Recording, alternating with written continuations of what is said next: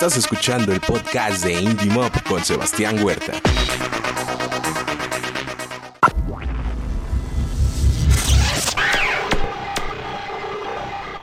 Al aire. ¿Qué tal amigos? Bienvenidos a una emisión más de Indie Mob. Los saluda Sebastián Huerta. Gracias por estarnos acompañando en un episodio más de Indie Mob Podcast. Y hoy estoy muy contento. Hoy viajamos hasta Guatemala de manera virtual con Luis Fernando, vocalista de Cosmopoli Jet. ¿Cómo estás, Luis? Hola Sebastián, ¿cómo va todo, ¿Todo bien? Pues bien, aquí como siempre platicando y diciendo que un día más sin toser, gracias a Dios. en la misma estamos, cabrón. Sí, cuéntanos cómo les ha ido y cómo, cómo se sienten del estreno de El Filtro, este nuevo video. Súper contentos, de realizados, creo que cumplimos una, una meta que teníamos pendientes. Eh, era parte del plan que teníamos para, para este año justamente y lo queríamos realizar. La verdad que pues el plan era originalmente hacer una visita por allá por, por Ciudad de México. Teníamos pensado una, una pequeña gira, pero obviamente pues las, las vicisitudes que nos ha traído la, la pandemia no lo hace posible por ahora. Entonces, de igual manera, decidimos lanzar el material y creo que estamos con eso, pues cerrando un ciclo.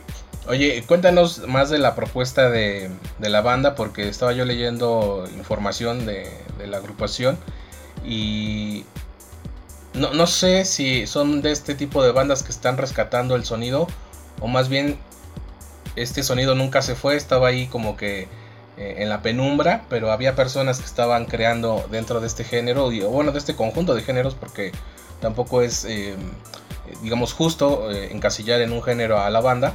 Pero cuéntanos cómo fue que, que, dieron con esto y que empezaron a desarrollarlo allá en Guatemala. Es un género de, de penumbras.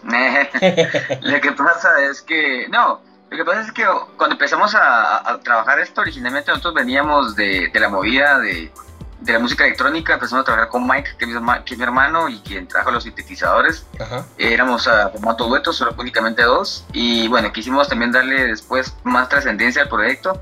Eh, ahí fue donde buscamos letras un poquito más, más profundas. Y decidimos, bueno, si tenemos esta música que, que, que viene con herencia de, de tono electrónico, con, con, cosas de techno y vocal house, ¿qué le podemos eh, hacer como la traducción a, a, lo que sería una banda más formal, no? Y entonces te topas con proyectos de la talla de, de Depeche Mode, de New Order, Joy Division, y creo que esas son nuestras principales influencias. Y casualmente, que la verdad es que nosotros no nos estamos fundando, sino que así se dio, uh -huh. eh, pues eh, nos a topar en la movida de, de post-punk, esos derivados que están muy, muy de moda ahorita, como bien lo decís.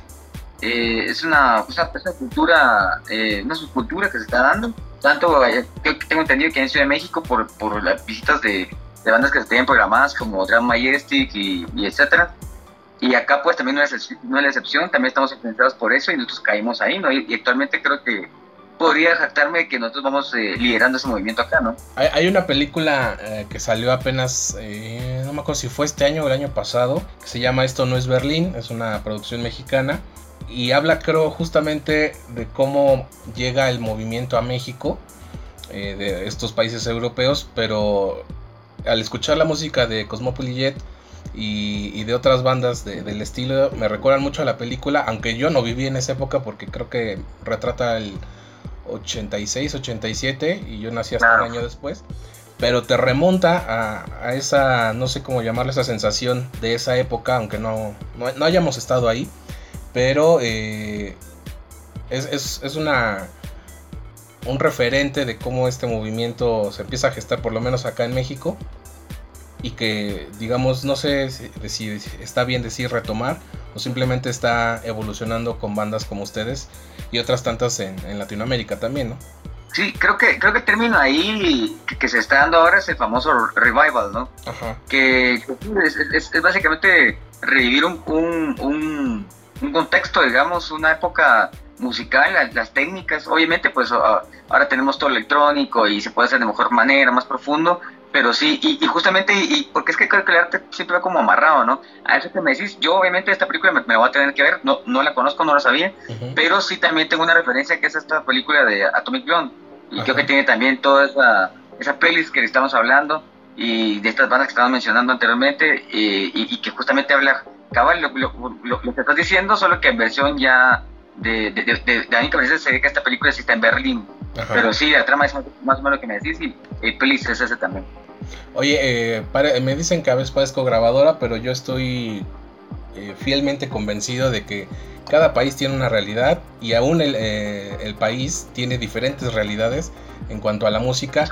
¿Cómo está la, la escena musical en la que se mueve la banda allá en Guatemala? Son de la capital, ¿verdad? Correcto, desde Guatemala. Eh, creo que a diferencia tal vez de, porque nosotros somos muy estudiosos de, las escenas a donde queremos apuntar, de hecho ya hace, en octubre pasado estuvimos eh, eh por, por, Bogotá. Y bueno, ahorita que la misión era echarnos una vueltecita por Ciudad de México, pues estuvimos muy atentos de lo que pasaba por allá. Y creo que toda la diferencia abismal que entre Guatemala y México es el compartir géneros.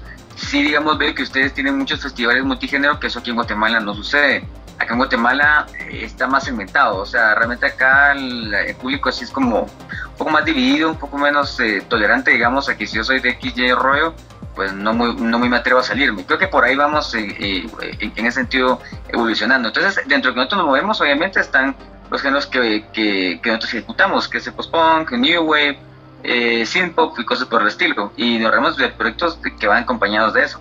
Pero obviamente que hay un sinfín de bandas de otros géneros que también están haciendo sus cosas y de manera fuerte, ¿no? Y también están saliendo de Guatemala también. Oye, ¿y cómo percibe eh, el público que no, no está familiarizado con, con, estos movimientos y estos géneros? Porque creo que era justamente lo que te digo de esta película de Esto no es Berlín. Retrata, ahí apenas llegaba el movimiento, hoy ya tenemos camino recorrido, pero aún así son es una corriente musical que no es como de nosotros, ¿no? Los latinos somos eh, diferentes, pero no, no, no quita que puedan, puedan desarrollarlo. Pero ¿cómo lo ve la gente que no es fan de...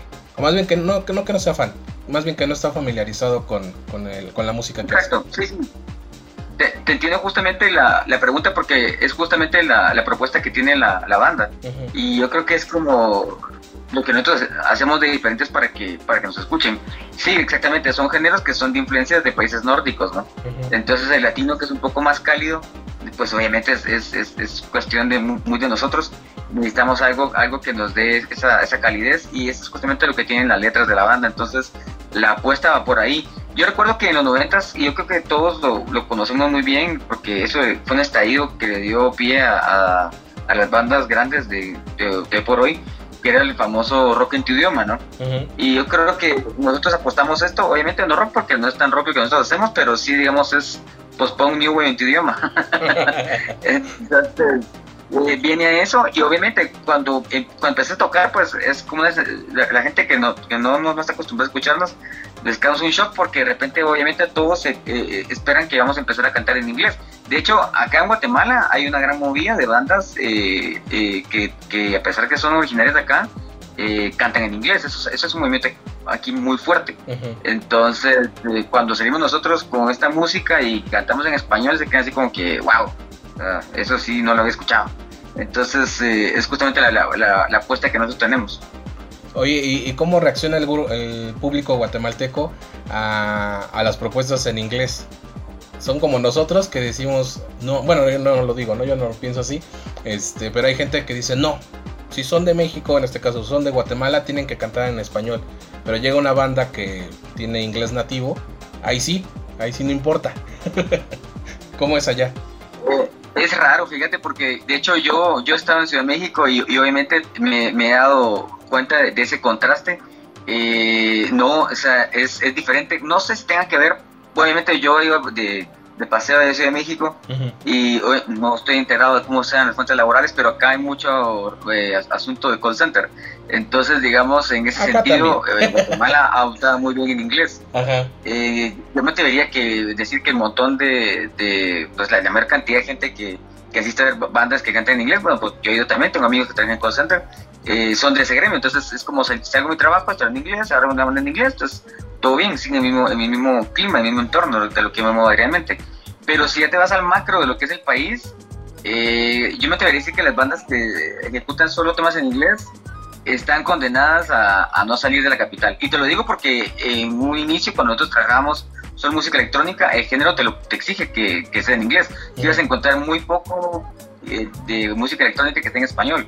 Y nos topamos con esa barrera, que no podíamos ir de la capital porque la gente cuando llegabas al interior de la República no te recibía así, ay, no cantan en inglés, no, no, no, qué feo, o sea, no sentían esa conexión.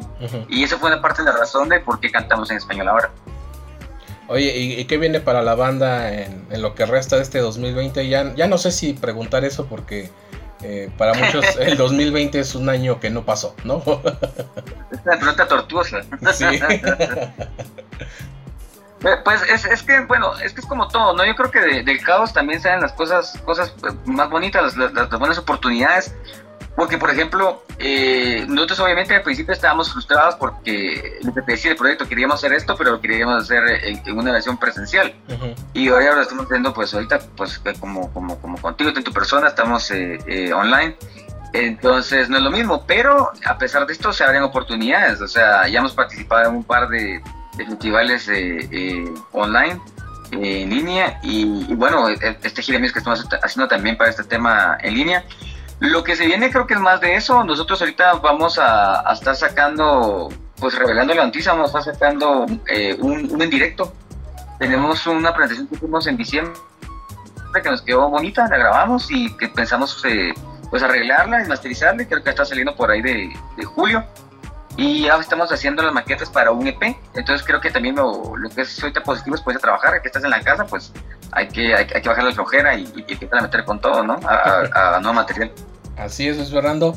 Oye, pues qué gusto poder platicar contigo, eh, conocer un poco más sobre la banda y esperemos que, que, cuando todo esto termine, también esto ya se me ha hecho costumbre decir esto, cuando todo esto termine eh, se pueda concretar la, la, visita acá a México y poder platicar en persona y en vivo como, siempre he pensado que se deben de hacer las entrevistas. Sí, seguro, estamos pendientes, seguro. Pues ahí está, muchas gracias, saludos al resto de la banda y también gracias a ustedes por habernos acompañado, soy Sebastián Huerta y recuerden que juntos hacemos escena.